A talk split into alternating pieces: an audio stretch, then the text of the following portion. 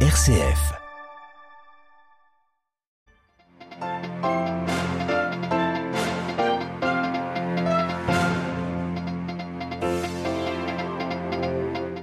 Situation intenable, celle de la centrale nucléaire ukrainienne de Zaporizhia. C'est ce qu'affirme le rapport de l'AIEA après sa visite d'inspection du site. L'Agence internationale pour l'énergie atomique a fait plusieurs recommandations pour en assurer la sécurité. Malgré la guerre en Ukraine, Vladimir Poutine supervise des manœuvres militaires dans l'extrême-orient russe avec la Chine. Le président russe sait compter ses alliés dans son bras de fer avec les Occidentaux. Liz nouvelle première ministre du Royaume-Uni depuis que la reine Elisabeth lui a remis la charge de chef de son gouvernement. Aujourd'hui, son prédécesseur Boris Johnson l'a assuré de ses encouragements. Israël reconnaît à demi-mot avoir tué la journaliste Shirin Abu Akleh en mai dernier en Palestine, mais cette reconnaissance tardive et partielle ne calme pas la colère des Palestiniens. Radio Vatican, le journal, Xavier Sartre.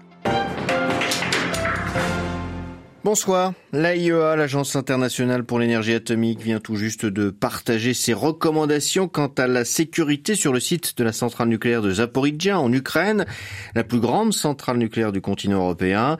Et l'agence onusienne Marine Henriot dénonce une situation intenable. Oui, l'AIEA qui demande la mise en place d'une zone de sécurité pour prévenir un accident nucléaire autour de la centrale. Les bombardements doivent cesser tout de suite, avertit l'agence, pour éviter de nouveaux dommages sur les installations. L'AEA qui se dit prête pour démarrer des consultations et qui dénonce également les conditions extrêmement stressantes du personnel ukrainien dans la centrale. Zaporizhia est donc occupée depuis mars par les forces russes et depuis plusieurs semaines il règne une grande confusion. Plusieurs fois la centrale a été visée par des bombardements dont s'accusent mutuellement les Ukrainiens et les Russes. Alors après des jours de négociations, l'AEA a enfin pu se rendre sur place. Hier, le dernier réacteur de la centrale a été débranché du réseau ukrainien. Vendredi soir, la centrale tout entière avait été déconnectée du réseau d'électricité pour permettre d'éteindre un incendie.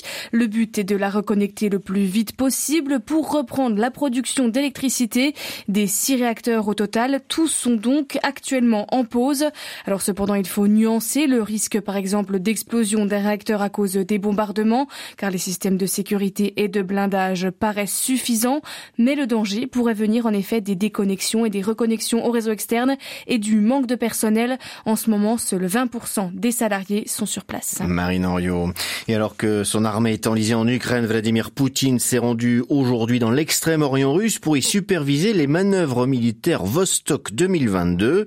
Des manœuvres qui prennent cette année un tour particulier au vu de l'opération spéciale militaire en Ukraine, mais qui montrent aussi que Moscou peut compter sur des alliés importants, Pékin et New Delhi. À Moscou, Jean-Didier Revoin.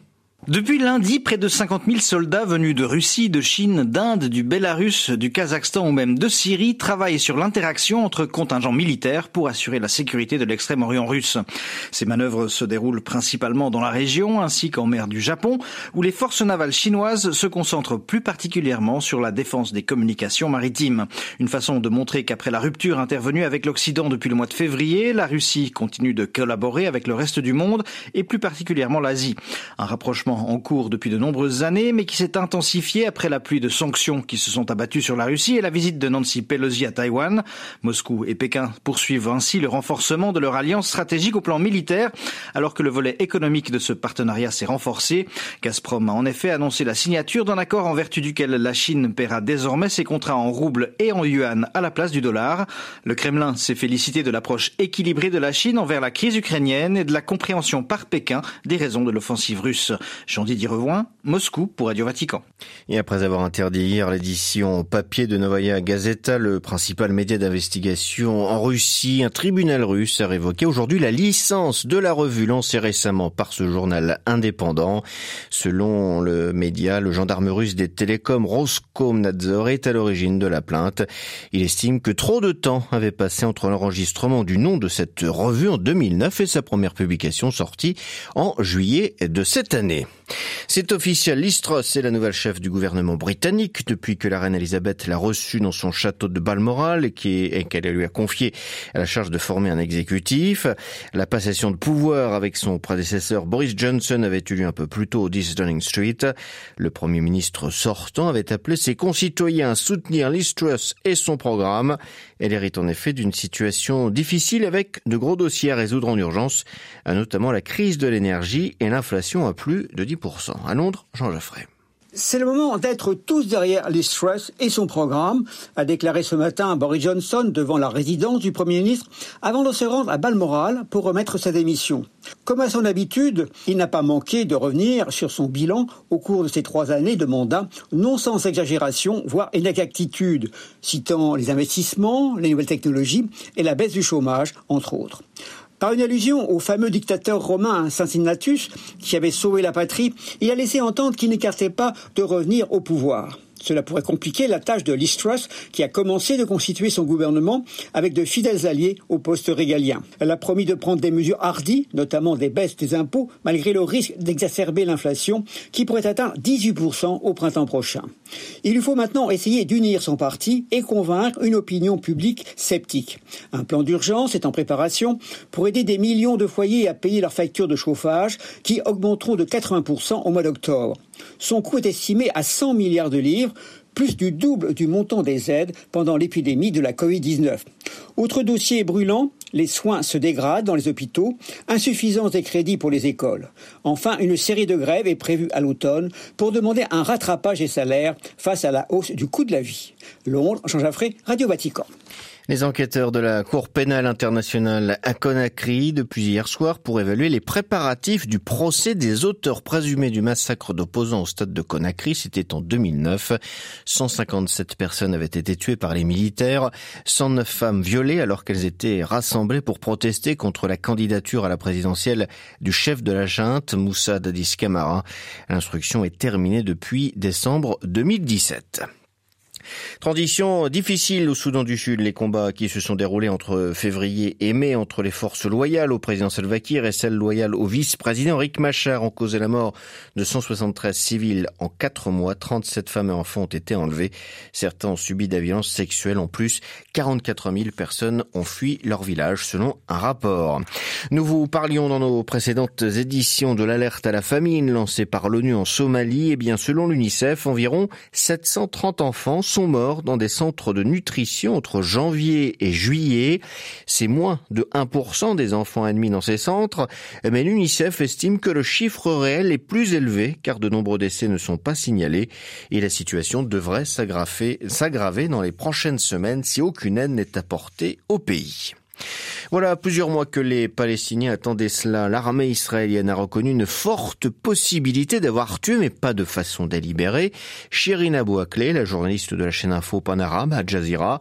Elle avait reçu une balle le 11 mai alors qu'elle couvrait une opération des soldats israéliens à Jenin en Cisjordanie. Mais cette reconnaissance ne calme pas les esprits. À Jérusalem, Valérie Ferron.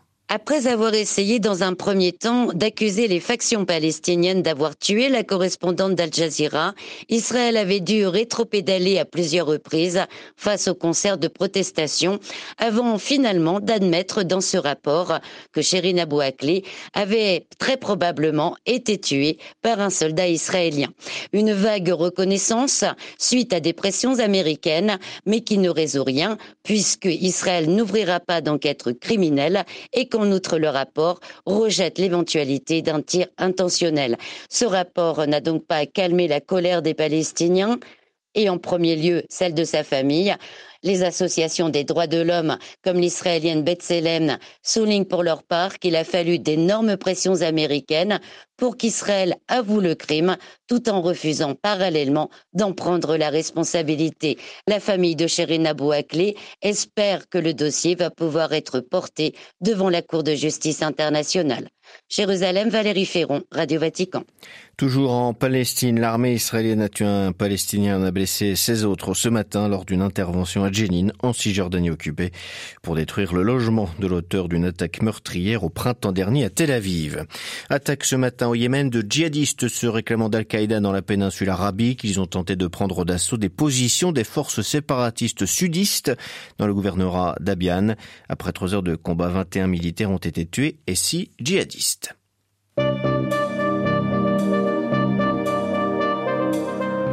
Voilà, c'est la fin de cette édition. Prochain retour de l'actualité en langue française, ce sera demain matin 8h30 heure de Rome. D'ici là, notre site internet www.vaticannews.va. Excellente soirée à toutes et à tous.